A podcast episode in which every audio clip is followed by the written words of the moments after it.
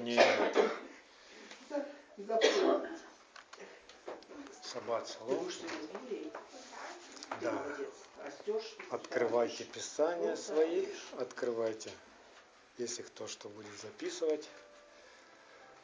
Вот, мы продолжаем погружаться в Божью любовь, мы продолжаем познавать нашего Господа, сердце нашего Отца, в лице Ишуа Машеха, в Его живом Слове, в Писании. Исследуя Писание, мы видим, что все Писание о любви. И сегодня а, у нас спаренная недельная глава, которая называется Ваякхель и Пкудей. Ваякхель означает «и созвал», Пкудей – исчисление, или ну, что в итоге получилось. Сегодняшнюю проповедь я назвал «Смотри, чтобы твой труд не оказался напрасным». И постараюсь сейчас объяснить, почему так названа проповедь. Смотри, чтобы твой труд не оказался напрасным. Наша жизнь, она складывается из наших поступков, и мы вкладываем усилия, строим что-то, и Бог дает нам мудрость, чтобы мы строили свою жизнь правильно. И сейчас спасенные через веру в Ишуа Машеха, по благодати Его, по благодати Бога, мы с вами участвуем в строительстве той внутренней обители в нашем сердце, той скинии, которой Бог хочет обитать во всей полноте. И познавая Бога нашего через Его Слово, сердце наше расширяется, и мы течем путем заповедей. Только в таком случае внутри нас созидается эта обитель.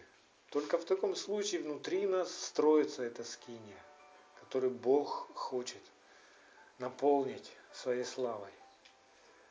Хотя Слово Божье говорит, что во Христе мы уже храм, тем не менее, слово, то же Слово Божье говорит, что нам нужно строить Каждый смотри, как строит, Павел пишет. И вот сегодня мы с вами будем вникать в те тайны, которые Бог открывает своему народу. Когда народ стоял там в пустыне, и нужно было построить скинию. Как строить? Из чего строить? Что самое важное? Павел тоже учил церковь в свое время, что идет строительство. И 1 Коринфянам 3.10 он обращается и объясняет верующим, «Я, по данной мне от Бога благодати, как мудрый строитель, положил основания, а другой – строит на нем, но каждый, смотри, как строит. Что за основание положил Павел как мудрый строитель? Что это за основание такое? Мы утверждаемся на основании апостолов и пророков. Так написано в Ефесянам 2.20. Что является основанием апостолов и пророков? Основанием апостолов и пророков является закон Бога, написано это начало, Слово Божье, чистое, неискаженное.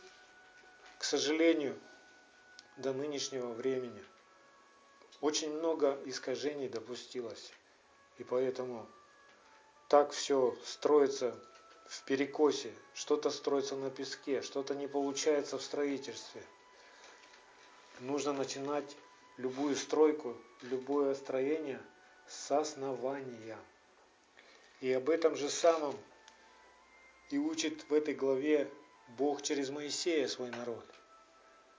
Нам нужно четко понять, что нашим основанием и основанием апостолов и пророков может быть только исполненное Слово Божье.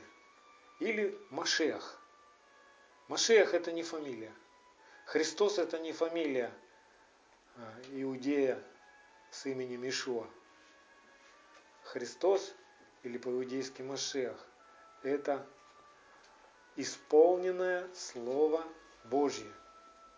И это увидел Иоанн в Откровении, когда он видел грядущего Иешуа на белом коне.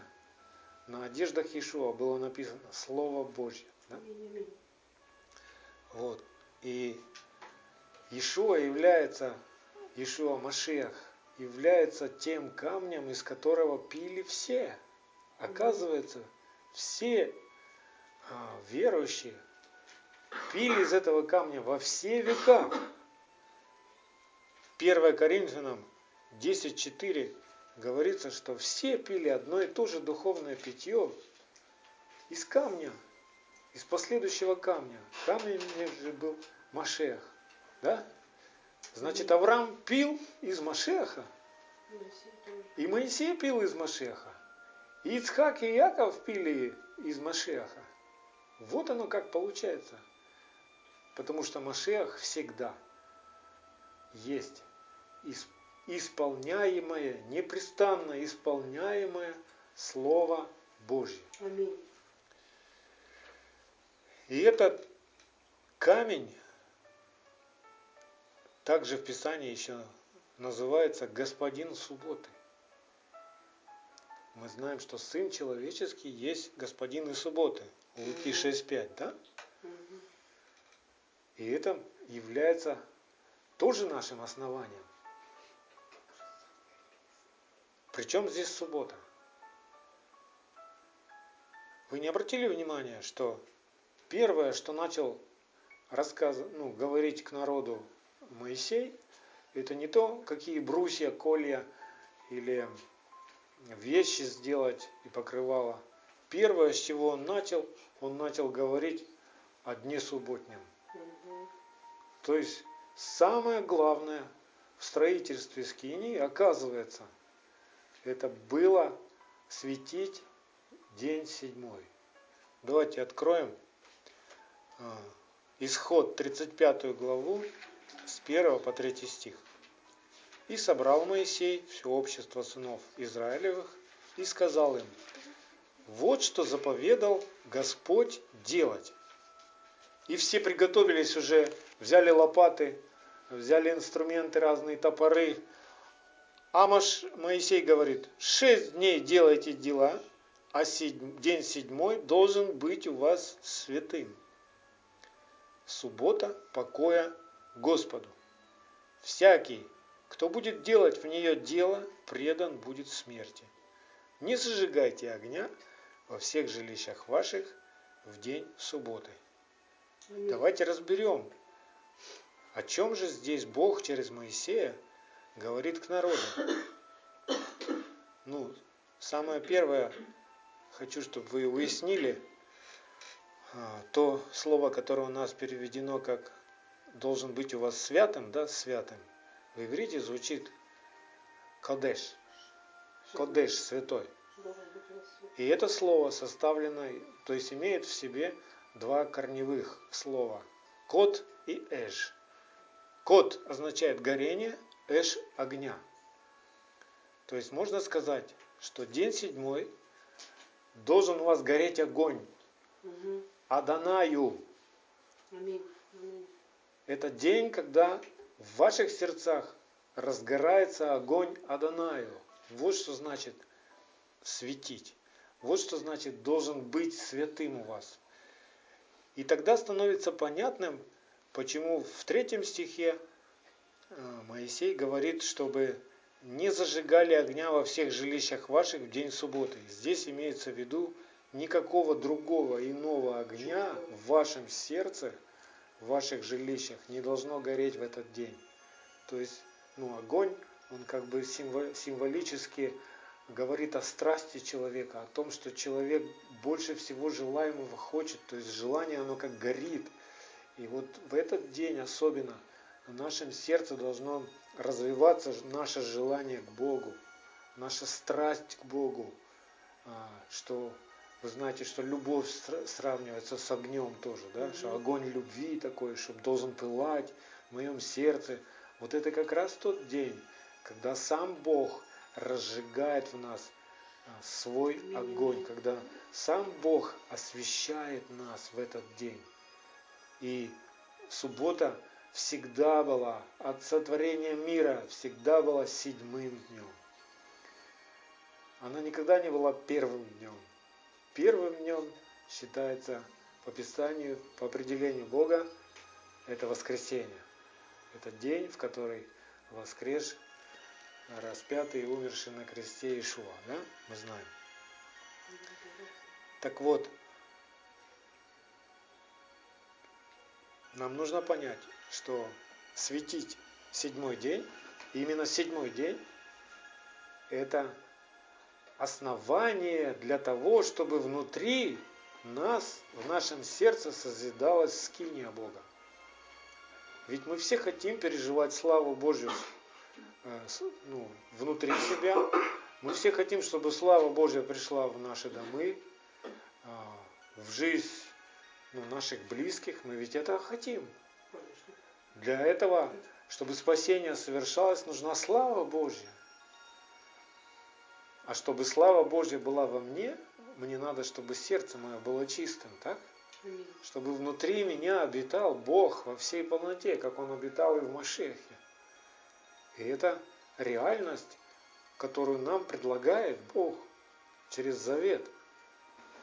Если мы будем слушаться глаза Его, исполнять Его заповеди, Он будет нашим Богом, Он будет а, нашим Элохим, нашей силой от которой исцеляются все болезни, разбегаются все бесы, от которой воскрешаются мертвые, и от которой спасаются все, кто пребывал в рабстве греха. Да? Без освящения седьмого дня, без освящения седьмого дня, что ждет человека? Если день седьмой не светится человеком. В третьем стихе а, исход 35.3 написано, что... Во втором это разве? Не в третьем? Кто будет делать дела... А, да, второй. Кто будет делать в нее дело, предан будет смерти. То есть, если день субботний не светится, что ожидает такого человека в конце концов? Смерть. Не будет жизни. Не будет жизни. И об этом же самом Господин субботы учит в Евангелии от Иоанна в шестой главе, когда он, помните, сравнивает, что он хлеб, сшедший с небес, да? И он говорит, что если не будете есть тело моего и пить крови моей, то не будете иметь в себе жизни. Это господин суббота говорит. Это очень важно. Это связано с нашей жизнью в Господе сожалению, сегодня очень много верующих обольщены ложью о том, что это не так важно. И что не так важен теперь закон. И что не нужны теперь заповеди нашего Бога. Что уже все как-то автоматически, все само собой, все уже произошло, мне ничего не надо делать. Это обольщение, совершенное обольщение. И мы сегодня с вами увидим это еще раз в этот день сам Бог что-то делает внутри нас. Это день, который Бог выбрал, чтобы освещать нас. Он сам так определил. Он пророчески назначил. Если мы посмотрим э, на неделю обычную, то седьмой день пророчески означает время, когда Господь, то есть это тысячелетие, да, когда, Гос... когда Ишуа Машех будет царствовать на земле, когда мы, мы готовимся войти в этот день, в день Господень. То есть шесть дней наших на земле, наша земная жизнь, это шесть дней, которые приготавливают нас, чтобы мы вошли в тысячелетие, чтобы мы вошли в Царство Бога, чтобы мы в день Господень оказались а, непорочными, чистыми. Да? Вот эти шесть дней на земле мы работаем. Мы, где мы работаем? Внутри себя мы разбираемся, мы выбрасываем хлам, и мы собираем все те э, крупицы откровений, как строительный материал, чтобы все было в точности, чтобы все было в точности. И позволяем Богу освещать нас. Исход 31 глава, 13 стих. Вспомним, это было раньше, в предыдущих главах. «Скажи сынам Израилевым так, субботы мои соблюдайте, ибо это знамение между мной и вами в роды ваши, чтобы вы знали, что я Господь, освящающий вас. Как Господь нас освещает? Чем Он нас освещает? Просто свет какой-то сходит. Что это значит? В этот день а, все верующие, все боящиеся Господа собираются в собрание. И в этот день все пребывают в Слове Божьем. А мы знаем, что Слово Божье, оно подобно мечу обоюдоострому, который разделяет до суставов и мозгов, да? То есть Словом Божьим отделяется вся тьма из нашего сердца. И в этот день, в этот особенный день, Бог производит внутри нас вот эту работу. Мы получаем откровение, мы пребываем в Слове, мы слышим проповедь мы делимся своими откровениями, мы молимся, мы вникаем в Писание. Писание перед нашими глазами. И в этот день происходит что-то внутри нас. Мы не заняты обычными делами, но Бог внутри нас трудится и работает сам. Помните ту историю, когда Ишуа исцелил больного э, в субботний день, и фарисеи, законники – не понимавшие его тогда, они пристали и говорят, как же ты, что ты делаешь, в субботу ж нельзя исцелять и прочее, и прочее. А Ишуа им говорит, мой отец до ныне делает, и я делаю. Что делает отец? Ведь по Писанию, как бы мы знаем, что Бог сотворил этот мир и успокоился на седьмой день, да? И отделил его, и заповедал и нам успокаиваться от своих дел. Так как же получается, что Бог в субботу что-то делает? У Бога своя суббота. Суббота у Бога это когда мы с Ним будем в вечности. Вот это у Его суббота. Когда мы будем спасены. Когда мы уже никуда не денемся. Когда мы навеки, навеки, навеки будем с Ним. Сейчас мы еще размышляем. То у нас то э, получается, то не получается. Мы то идем вперед, то оступаемся, падаем то в сторону, то влево, то вправо. Бог нас ведет в этот седьмой день. То есть Бог занят сейчас. И Он производит освящение нашего сердца. И мы читаем, что воля Божья – это освящение наше. Когда мы пребываем в Слове, когда мы пребываем в собрании святых во свете, происходит наше освящение.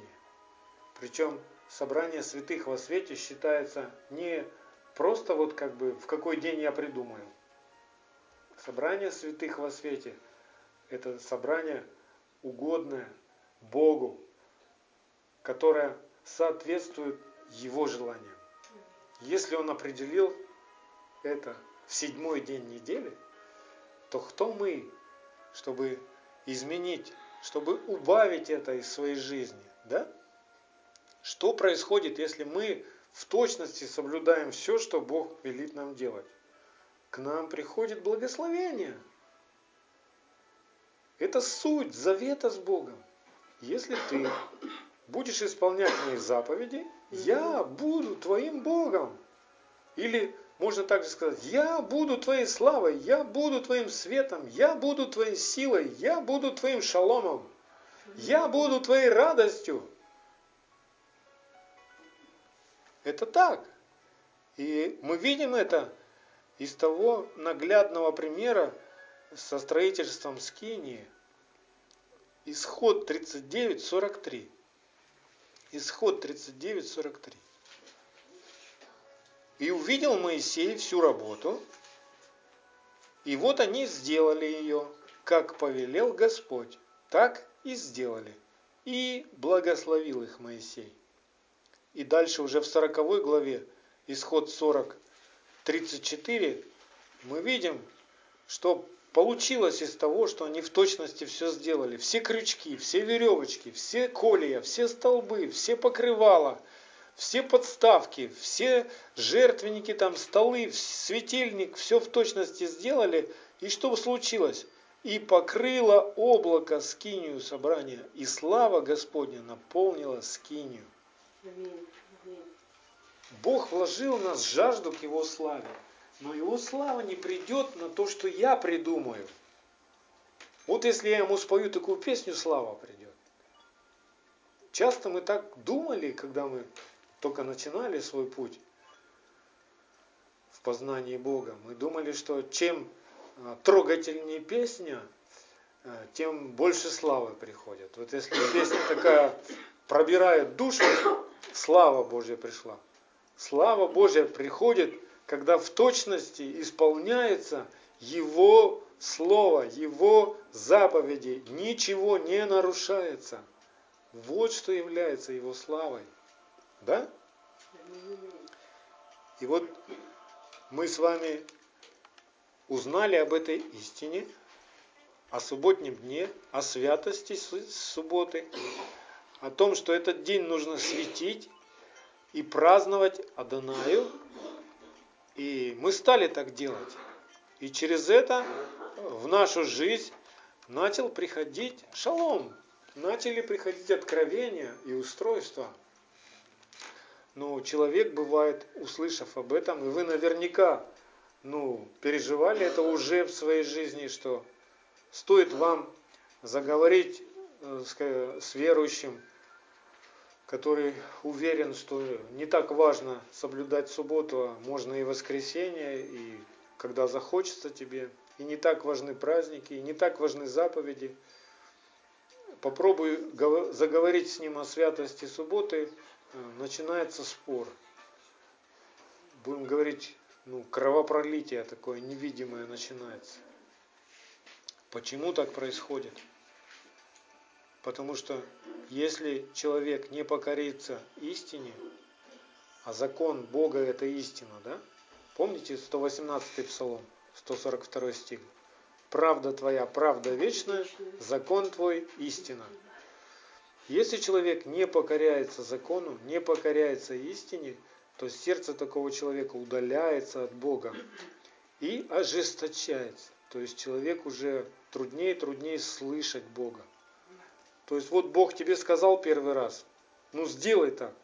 Если не сделал, то во второй раз, когда Бог тебе уже говорит, ты уже слабее его слышишь. В третий раз еще слабее. В четвертый раз вообще можешь спутать, послышалось. И так далее. То есть чем больше ты противишься Божьему Слову, тем дальше ты удаляешься. И это опасно. Поэтому Бог презирает на трепещущих перед Словом Его. То есть, если я услышал трепет в моем сердце, это же Бог сказал, как же я могу по-другому поступить, как я могу что-то придумать, как я могу сказать, нет, Бог, мне так не нравится, мне так неудобно, я буду так, как я привык, я буду так, как все делают, поступать. Это не есть страх Господень, это не есть трепет, это не есть смирение перед Богом. Так ведь? Истине нужно покориться. Аминь. Аминь. Если мы не покоримся истине, мы никогда не переживем свободу и полноту радости в Ишуа Машехе. И он так учил своих учеников. Он говорил, если прибудете в Слове Моем, то познаете истину, и истина освободит вас. Вот что является ключом к свободе. Там, где нам сейчас плохо, там, где горько нам сейчас, там, где страшно нам сейчас, там, где у нас ну, рушится что-то. Ключ один, там нет истины. И что нам надо? Нам надо найти эту истину. А как нам найти? Надо пребывать в Слове. То есть копать, искать, что Бог говорит, как мне нужно поступать в этом случае. Если я найду и сделаю так, как говорит Бог, я освобожусь от всех врагов, я освобожусь от болезней, я освобожусь от страхов, я освобожусь от всякого обольщения. Я начну переживать радость от того, что я как сын угодил отцу. Все, я свободен от беззакония. От чего пришел нас спасти Ишуа Машех? От беззакония, от греха. То есть мы жили каждый по своим правилам. Нарушали закон. Мы даже и не знали, что правильно, что неправильно. Что добро, что зло. Но когда пришел Иешуа, живое слово, все, что он говорил, он не говорил своего, он просто напоминал. Бог говорит так, Бог говорит так, Бог говорит так. Вот какое Евангелие он проповедовал. Он не выдумывал что-то, какую-то новую историю. И когда ты узнаешь, как говорит Бог, обнаруживается грех. Законом познается грех. А что ты будешь с этим грехом делать? Куда тебе его девать?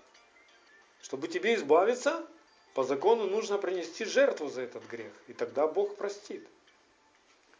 И Ишуа стал той жертвой за все наши грехи.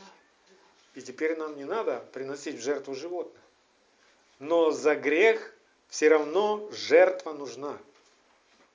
И сейчас, когда мы с вами обнаруживаем грех, мы благодарим Бога за ту совершенную жертву, за того агнца, которым стал Иешуа Машех. Да. Все действует до сих пор. Если кто-то из верующих сегодня считает, что с законом покончено, он глубоко ошибается, и он обольщен. И кто-то, не понимая Писаний, говорит, что Иешуа взял и прибил закон на крест. Это совершенное безумие. Иешуа прибил на крест наши беззакония. Он грехи наши взял на себя, и Он был прибит. На кресте были прибиты беззакония, а не закон беззакония, которые мешали нам, которые вели нас к смерти. Он избавил нас. И всякий раз, когда мы начинаем исполнять Слово Божье, мы освобождаемся от своих беззаконий. Другого лекарства и способа нет. И это и есть покаяние. Покаяние – это не просто, когда ты попросил Бога и сказал, ну, грешен, прости меня, помилуй меня – это ты только начал покаяние. Покаяние это когда ты научился у Бога делать правду и стал эту делать правду. Вот это ты называется покаялся. А пока ты просто плачешь перед Богом, это только начало твоего покаяния. Покаяние, оно завершается чем? Спасением. А спасаемся мы через Слово Божье.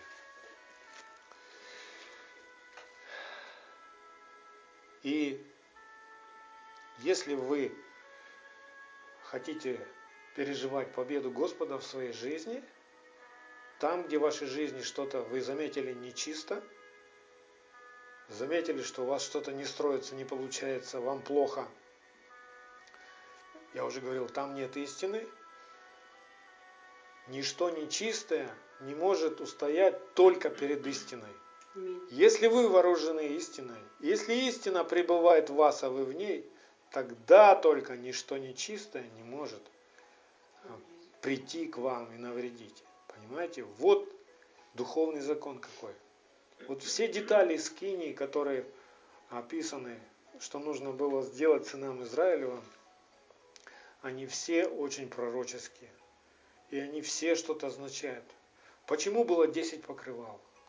Потому что 10 заповедей являются тем покровом Всевышнего, под которым мы покоимся.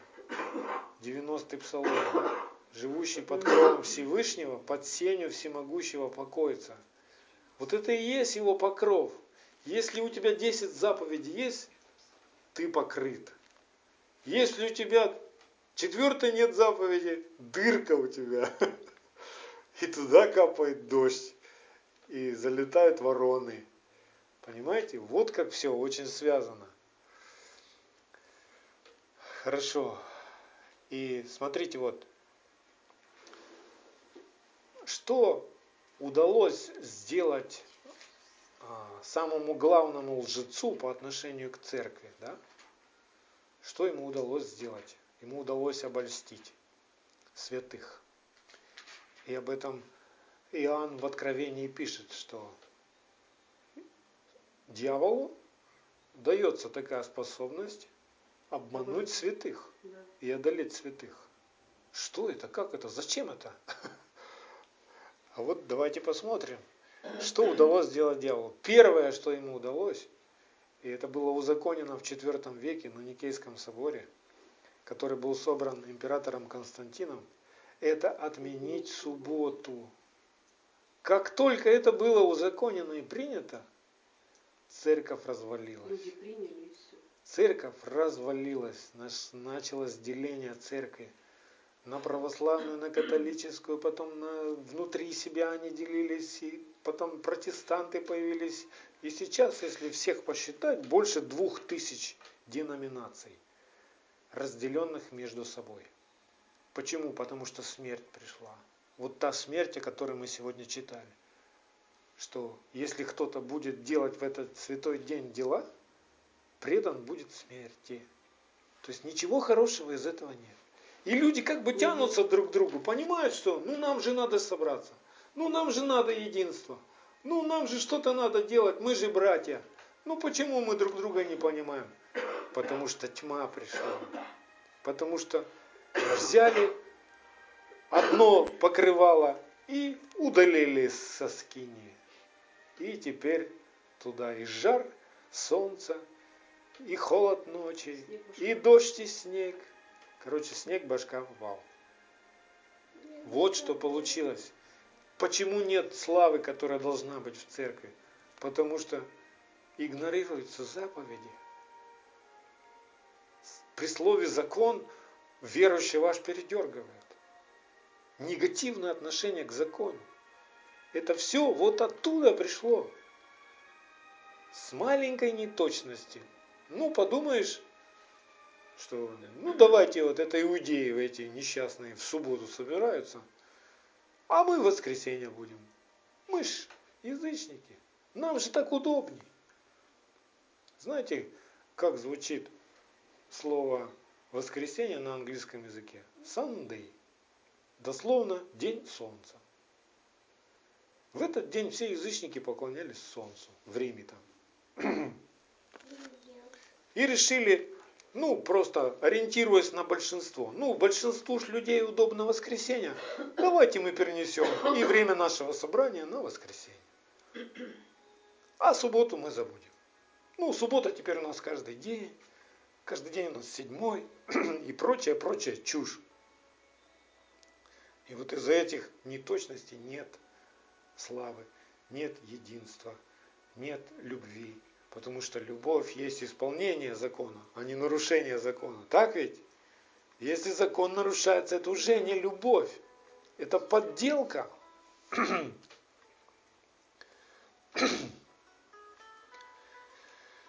Вот такое вот печальное разделение произошло. И знаете, у Бога всегда есть остаток. Мы знаем, что какие бы тяжелые времена Израиль не переживал, всегда хранился святой остаток.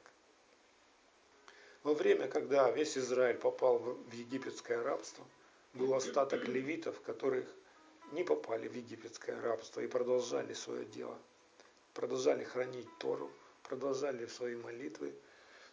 Потом мы знаем, что в Вавилонском плене, да, что был остаток, который был из трех молодых парней, которые не, поклон, не стали поклоняться человеку, царю.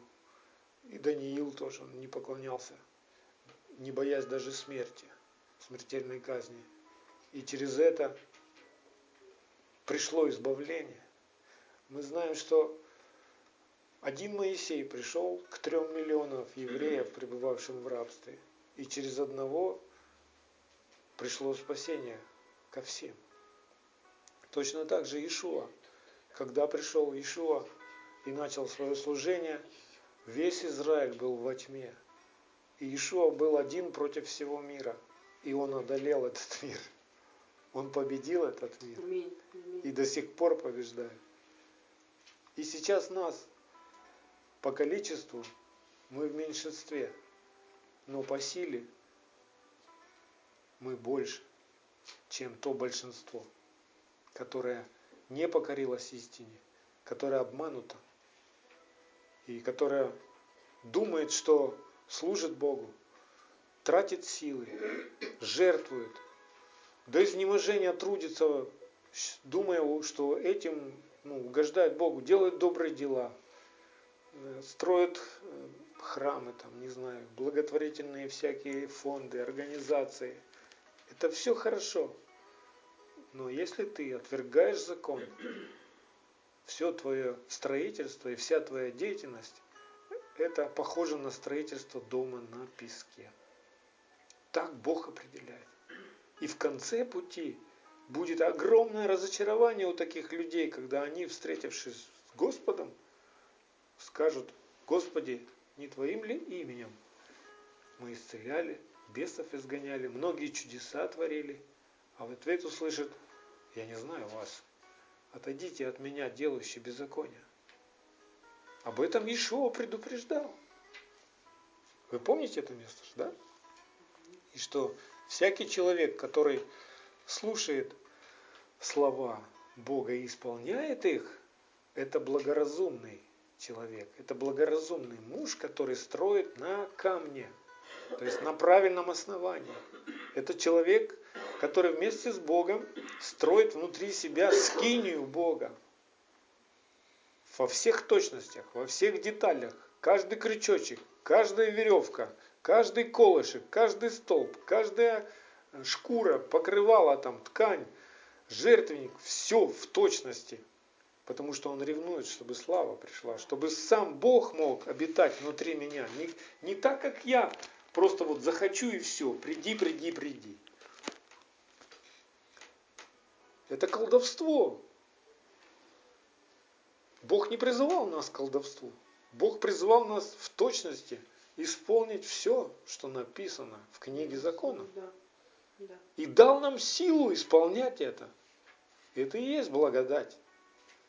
Благодать не дарована Богом, чтобы ну, покрыть наши беззакония и позволить нам жить дальше, как придумаем. А мне нравится вот, вот, вот так вот. Воскресенье мне нравится. Ну и что? А что тут такого? Я ж пока живой, Бог любит меня. Хорошо, но посмотри в Писание, чем это кончится. Предать смерти. Отойдите от меня, не знаю вас, делающие беззаконие. Вот чем это может закончиться. Это очень печально. Это очень важно нам понимать. Псалом 126, первый стих. Если Господь не созиждет дома, напрасно трудятся строящие его. Ого! Это как это? Это что вот это вот я вот служу, служу, строю, строю, песни пою, поклоняюсь, помогаю бедным и Напрасный напрасный труд? Ну, по Слову Божьему, да, если ты отвергаешь, если тебе не интересно, как придумал Господь все, как Бог установил все, если тебе не важен его календарь, если тебе не важны его праздники, дни, назначенные им, он от самого начала, еще человека не было, он установил Божий календарь. Бытие, первая глава, 14 стих. Когда он на тверди небесной поставил светило для определения праздничных времен. Там у нас просто времен написано. Но в иврите это звучит Моадим. Праздничные времена, установленные Богом для знамений. И мы сейчас находимся, то есть этот год, 2015 год, чем интересен, и что в этот год а, можно наблюдать знамения на небе, тетрада кровавых лун в этом году. То есть красная луна появляется на празднике Господне. Мы с вами находимся в этом периоде. Два, две красных луны было в прошлом году на Песах и на Суккот. И две красных луны будет в этом году, тоже на Песах и на Суккот. Это знаки для нас, сигналы для нас, что близко. Ишо предупреждал, что перед тем, как он придет, второй раз, будут знамения на небе, что луна превратится в кровь. Вы читали об этом? Вот оно начинает происходить прямо у нас перед глазами. Ну, мы здесь в нашей географической зоне э, не можем это наблюдать, а в Израиле это видно. Красные эти луны. А, а сегодня, сегодня, говорю, на следующую неделю э, наступает с пятницы на субботу новый месяц, первый месяц в Божьем календаре, Нисан. И мы с вами будем хлебопреломление делать на следующую субботу. Так вот, в эту ночь тоже знамение будет будет затмение, полное затмение Луны. Это тоже сигнал. И все волхвы и колдуны и разные вещатели, экстрасенсы, они предчувствуют, что-то будет потрясающее, потому что все эти знаки на небе, это сигналы от самого Бога. И что-то кардинальное случается в, в такие времена. Это не просто так, ну подумаешь, сегодня луна красная. Чего? Мудрый он различает времена и сроки. И обычно ну, в истории наблюдалось, что когда вот такие совпадения происходят, э, на празднике Господни, там какой-то знак на небе, что-то на земле кардинальное происходит. Ну и многие как бы сейчас в связи с событиями э, и той ситуацией, которая возникла между Украиной и Россией это безумная война. Ну, все как бы со страхом и с трепетом или наоборот со страстью с какой-то даже ожидают, ну когда ж Бог разберется и наведет порядок и тех возбудителей войны просто угасит. Это может быть как раз вот этот день, когда Бог угошает неугодных царей. Вот как это все. Это все очень важно.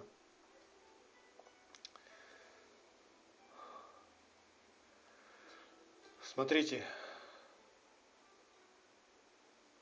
чтобы труд наш не был напрасным, нам надо наблюдать, что является основанием моих поступков, моих слов, да, моих да. желаний, моих решений. Традиции большинства или желания Господа – что для меня свято. Почему я в этот день отказываюсь делать всякую работу и весь этот день уделяю Богу. То есть я пытаюсь в этот день, стараюсь в этот день, чтобы все внимание моего сердца горело к Богу, чтобы мое сердце горело к Богу, чтобы жажда у меня была к Нему, страсть была к Нему, а не просто механические какие-то действия. Сердце должно участвовать. Вы знаете, что заповедь невозможно, э, ну как, невозможно ее исполнить в Божьем понимании, если сердце не участвует. Угу. То есть, если ты как робот будешь что-то делать, а сердце твое далеко, ты Бога этим ничем не обрадуешь. Бог знает сердце наше. И когда сердце наше участвует, и в радости мы покорились истине, и истина уже в нас, вот тогда мы переживаем и славу, и любовь, и мир, и праведность. Царство Божие переживаем. Вот тогда, только тогда. И никак иначе. И Иешуа, смотрите, учил, а, что все верующие, да, Слово Божье говорит, что все верующие, они как овцы. Мы угу. овцы пажити Бога, да? И что пастырь, он водит нас к водам тихим, покоит нас на злачных пажитях. И еще Ишуа учил учеников, что он-то пришел к овцам, к погибающим овцам Израиля, в первую очередь, и сказал, что есть еще овцы не, не этого двора. И их надобно привести куда? В овчий двор. То есть тех из людей из прочих народов, которые уверовали в Бога Израиля, пастырь приводит куда? В Израиль. прилагает к общему стаду. Написано, и будет одно стадо. Это Иоанна, 10 глава, с 1 по 16 стих. А сейчас реальная картина какая? Получается как два стада или две тысячи стад получается. Если по деноминациям считать, то больше двух тысяч стад сейчас. Одно истинное, а остальные все блуждают каждый своими путями, как придумал. Ну, это я делаю, это я не делаю. Пф, это мы тут рыбу ели, переворачиваем, да, как в той сценке. Но всегда есть истинная церковь, она хранится самим Богом. И слава Богу, что мы прилепились к этой церкви, и мы сейчас находимся вот в этом стадии, мы прививаемся сейчас, как дикие ветви, мы привились на природную а, ветвь. Мы, дикая маслина, бывшие язычники, должны быть привиты к, к природной маслине, к Израилю, не наоборот никак. Не природные ветви прививают к диким, это не иудеям, чтущим закон и трепещущим пред Словом Божьим, исполняющим заповеди, надо прийти в христианскую церковь, и вместо субботы им надо прийти в воскресенье. Нет, никогда такого не будет. Наоборот, нам, бывшим из язычников, нужно научиться законам народа Божьего. Да. Об этом много написано. И какой мы вывод можем сделать? Что Бог, если что-то делает, а мы же не хотим, чтобы наш труд был напрасен, да? мы хотим быть соработниками у Бога, то есть делать вместе с Ним. Так вот, Бог строит только на своем основании, если Он что-то строит. Бог строит только на своем слове, не на наших хотениях, не на наших каких-то традициях, не на наших словах. Вы не уговорите Бога передумать. Ну, Боже, ну, с милостью. Ну, давай не будем в субботу собираться, давай в воскресенье. Вы не убедите Бога.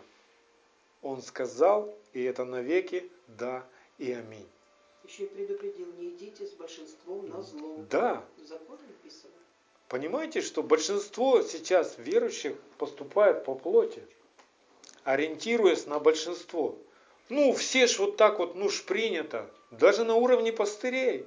Многие пастыря загревают на это глаза, на эту заповедь и говорят, ну, это не так важно, теперь мы ж, ну, как-то вот, ну, у меня просто не укладывается в голове. Они называют это благодатью. Но благодать это сила Божья к исполнению Его заповедей. Вот что такое благодать. Благодать это не сила к беззаконию, то есть жить, нарушая закон. Благодать к нам пришла не для того, чтобы мы нарушали закон. Благодать нам пришла не для того, чтобы мы взяли и выбросили все его заповеди. И жили вольно, как необузданные кони. Благодать пришла научить нас. Она научающая. Она спасительная. То есть она пришла спасти нас. От чего спасти? От беззаконий от отвержения закона, от нарушения закона, от нарушения всех заповедей. Вот для чего пришла благодать. И многие пока не понимают еще этого. Но это пока. Я верю, что придет прозрение, что придет голод по Слову Божьему. Бог обещал. Вот что Иешуа говорит, как это важно и учит в Евангелии от Иоанна 5, 41 по 47 стих. «Не принимаю славы от человеков, но знаю вас, вы не имеете в себе любви к Богу». Как это я не имею любви к Богу? Я люблю Бога. Хорошо, давай проверим. Написано, любовь есть исполнение закона. Ты исполняешь закон? Нет, я по благодати. Ну тогда это не любовь. А ты говоришь, что любишь.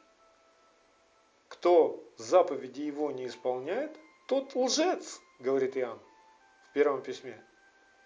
Если кто заповеди его не исполняет и говорит, я познал его, я люблю его, тот лжец. Он сам обманут и обманывает других, учит так. Дальше продолжай. «Я пришел во имя Отца моего, и не принимайте меня.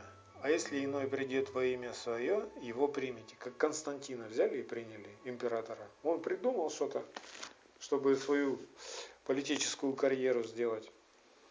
И узаконил, как бы новое такое христианство ввел, без иудейских оснований веры.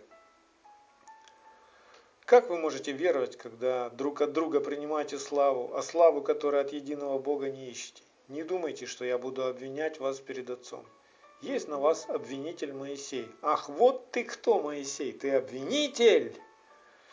Дальше разберемся, что это за обвинитель Моисей и что это значит, на которого вы уповаете. Ибо если бы вы верили Моисею, то поверили бы мне. Опа! А как это?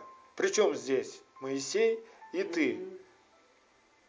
А давайте дальше посмотрим. Потому что он писал мне. Если же его писанием не верите, как поверите моим словам?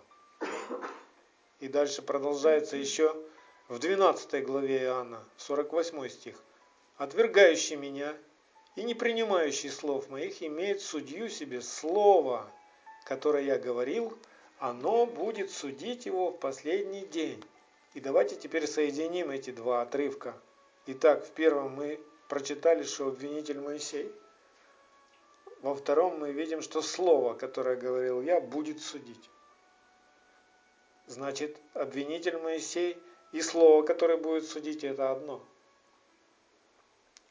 Так вот, а что такое Слово Божье? Это его заповеди, это его закон. Ты можешь сейчас жить. Сейчас есть милость, ты дышишь, солнце светит всем, все могут приходить в церковь, петь песни, молиться, но в конце пути, в тот день, в день Господнем, каждый встанет перед Богом, и сканирование такое произойдет. Как ты к Слову Божьему относился? Ты его нарушал или исполнял? Ты учился или махнул рукой и жил, и учился человеческому чему-то? Все будет ясно в тот день. И этот страшный день, на самом деле, его еще называют страшный день, потому что уже ничего не изменишь. Менять надо сейчас. И чтобы мы не были судимы совсем беззаконным миром, нам надо сейчас разбираться с беззакониями, которые мы любим, которые мы привыкли, которые все делают, и мы как бы в этом стаде. Нам надо прийти в овчий двор. Нам надо быть стадом Бога, а не стадом беззаконников. Нам надо быть его овцами, а не овцами Константина, императора.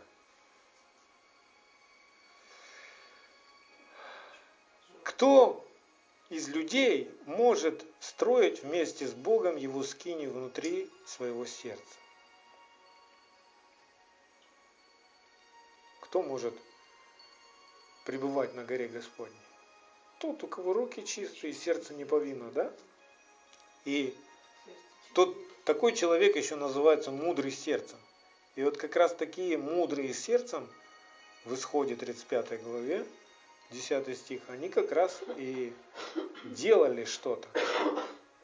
Все остальные просто участвовали, как приносили а, золото, серебро, медь и прочие стройматериалы. И там написано, и всякий из вас, мудрый сердцем, пусть придет и сделает все, что повелел Господь. Как это с нашей реальностью соединить? Когда я трепещу перед Словом Божьим и делаю то, что оно говорит, Бог называет это мудрым сердцем. Бог считает меня мудрым сердцем. Когда я поступаю по Слову Божьему, ко мне приходит мудрость в сердце прямо. Я же из сердца делаю. Поэтому, если вы хотите быть мудрыми сердцем, трепещите перед Словом Божьим, не спорьте с Ним. Не уклоняйтесь от Него ни влево, ни вправо. А как обрести мудрость эту? Яков в первом письме, в первой главе своем, а, письмо Якова, первая глава, пятый стих говорит – если же у кого из вас не достает мудрости, допросит у Бога, дающего всем просто и без упреков, и дастся ему. С одной стороны, вроде бы очень все просто так. Ну, просто помолился Богу, попросил. А, а как она приходит? И что значит просто помолился? Как считается, я помолился или не помолился? Если я пять минут что-то Богу сказал, это помолился? Я скажу, ты начал молиться, но еще не закончил. Потому что помолился это когда ты получил от Бога то, что просишь. Вот это называется ты помолился. И до тех пор, вот, допустим, ты молишься, молишься, а мудрость так и не приходит. Молитва не закончилась еще. И надо разобраться, почему она не закончилась. Почему не приходит мудрость? Почему ты никак не можешь поймать? И вот здесь объяснение есть в одной из книг апокрифов, книга «Премудрости Соломона», которая ну, в распространенном тексте Библии нету. Почему-то ее тоже взяли и отвергли. А это очень назидательная, очень назидательная книга «Премудрости Соломона». Вот я вам прочитаю, почему не приходит мудрость. Ты молишься, а мудрость не приходит. Итак, книга «Премудрости Соломона», первая глава, 4 и 5 стих.